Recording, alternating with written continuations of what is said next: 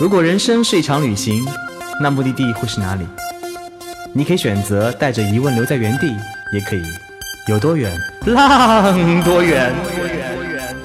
旅行不止吃住行，更不只是买买买。我们不说攻略，不灌鸡汤，时常走肾，偶尔走心。这里有最真实的旅行故事，最奇葩的囧途奇遇，最没有节操的激情四射。没有说走就走的勇气，没关系，带上耳朵。也可以有多远，浪多远。本节目由全宇宙最奇葩的旅行公司稻草人旅行联合喜马拉雅电台联合推出。大家好，我是主播道哥，道哥我又回来了。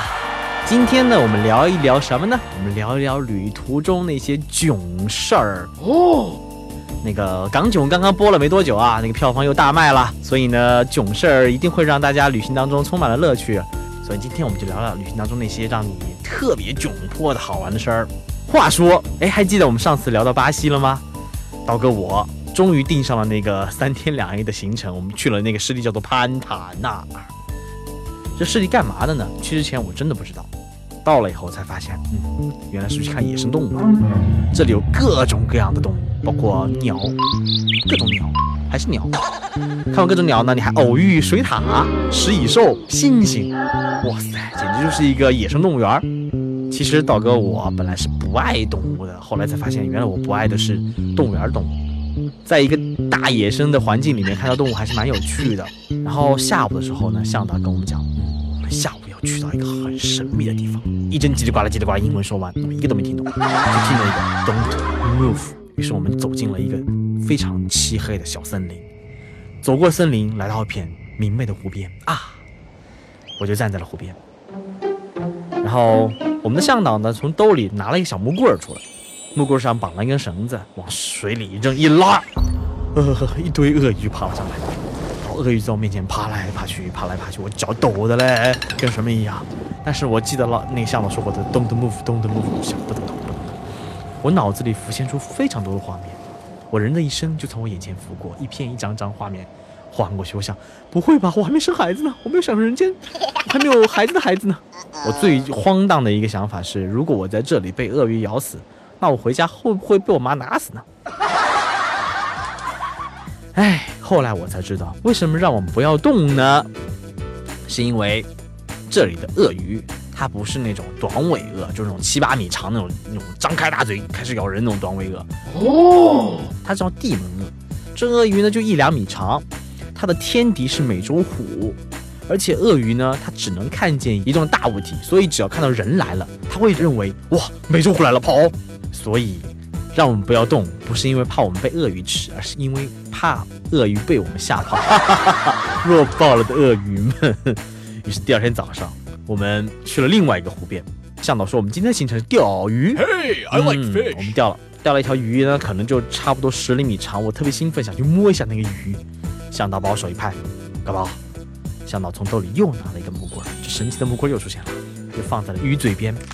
呃，木棍断了，原来这是食人鱼。向导问我：“你还钓吗？”啊，不钓了，不钓了。我使劲摇头。好，接下来干嘛呢？我就等向导们把鱼弄死以后，就把鱼绑在了绳子上面，用一个棍儿吊着它。干嘛？嘿嘿，我去逗那些弱爆了的鳄鱼玩。反正鳄鱼只能看见一动物体，那我就动一下，鳄鱼就跳起来，特别有意思。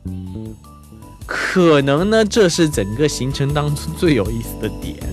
啊，这每天睡得不好，吃的不好，被蚊子咬。又没有任何娱乐设施，整个三天过得特特别痛苦。唯一的乐趣就在队上还有两个特别可爱的法国人，俩特别可爱的英国人，还有一个荷兰人。我们六个人没事在一起就打牌。刚开始我们打的牌是乌龙，发现哎，这个四个国家乌诺规则不一样吧？我们就换。我就很郑重其事的教他们了一个新游戏，叫做 Fight the Landlord，中文名叫斗地主。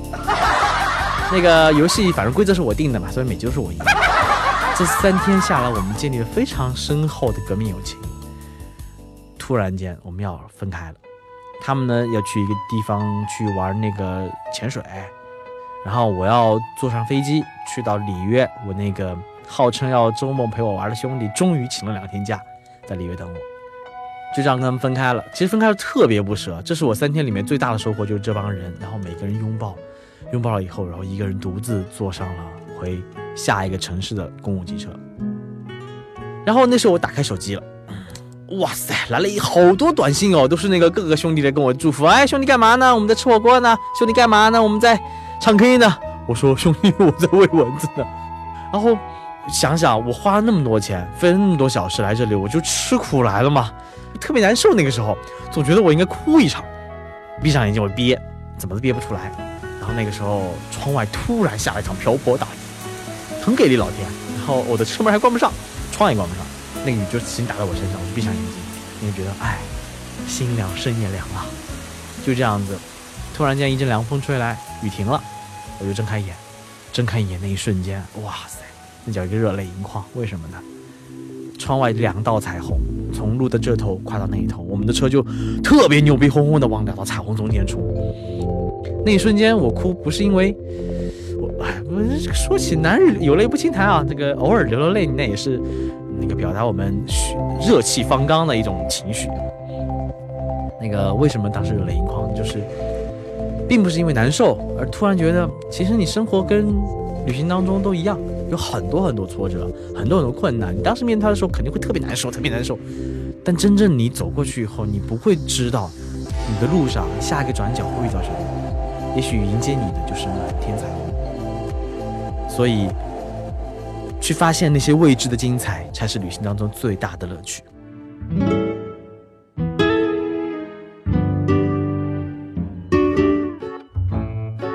第二个囧途的故事，我又不得不带出我那个同事赵铁柱。这个赵铁柱呢，他有一次去斯里兰卡探路的时候呢，然后到了一个香料园，香料园呢，然后就有一个特别热情的印度大叔，特别温柔，忘了，哎呦，兄弟。买啥呢？那个铁柱说：“嗯，我是过来看看的，我看看有什么东西可以介绍给我们以后的路线当中啊，比如说这些香料什么的。”好，于是就看见两个男人，在一个满是香料的园子里，一个男人牵着另一个男人手，一个个介绍着过来。这个香料是可以涂什么的？那个香料可以涂什么的？最后，他把赵铁柱带进了一个小黑屋，铁柱很紧张，很慌张，躺在床上，然后他就涂了点东西涂在铁柱的腿上，说：“那个兄弟忍住哦。”一撕，铁柱腿上的雄性的毛全没了。Thank you, please come again。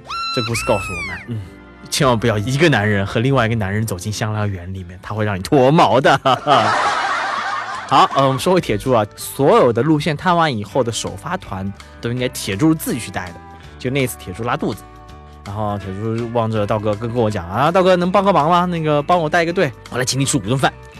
作为金牛座的道哥，就想想，嗯，同意了，我就带了这么一个坑爹的首发团。首发团什么意思？既然首发嘛，所以很多信息都不一定准确的，所以都靠需要探路者自己去判断路上的一些东西，然后做最后的决策。铁柱不是不在嘛，于是我就特别小心翼翼的做了交接，看了很多资料，就这么去了。那条路线发生在贵州，然后。第一天我就特别小心，知道吗？带好一个队，最重要的一点就是哄好司机，嘿，你团队成功三分之一。然后这个司机呢，长得特别小个儿，然后那个看去也眉心不善。我想，嗯，这司机还不错，那我哄好他吧。上车就给他买红牛啊，然后就望着司机，司机你好，特别特别卖萌啊。然后那个走到路上，发现，哎呀，完了，我们去的第一个点，然后政府跟景区打架，于是把路上的路给封了。封了以后，我们车不能不进呀，也就磨磨蹭蹭磨磨蹭开进去了。路上就被那个堵路的柱子蹭了三次，整个车就蹭出了无数的印子。完了，第一天就这样子，路上还有六天，我怎么办？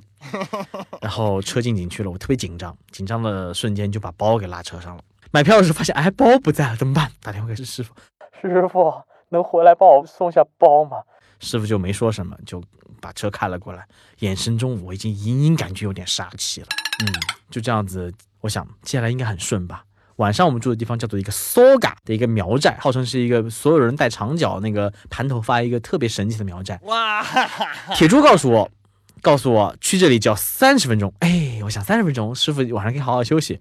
结果一开开了三个小时，为什么修路？然后呢，那个路特别烂，把这个车底盘磨得不行了。嗯，第二天、第三天呢还好，路上就磨磨蹭蹭、磕磕碰碰，出了点小事儿。第四天的时候，呵呵哎呀，想起来想哭啊！我们去了一个景点，叫做秦龙二四道拐。这个景点不重要，重要是那个路特别特别窄，那个拐了很多次，司机就拐得特别慌。然后呢，在上高速的时候，一不小心上错了逆行道。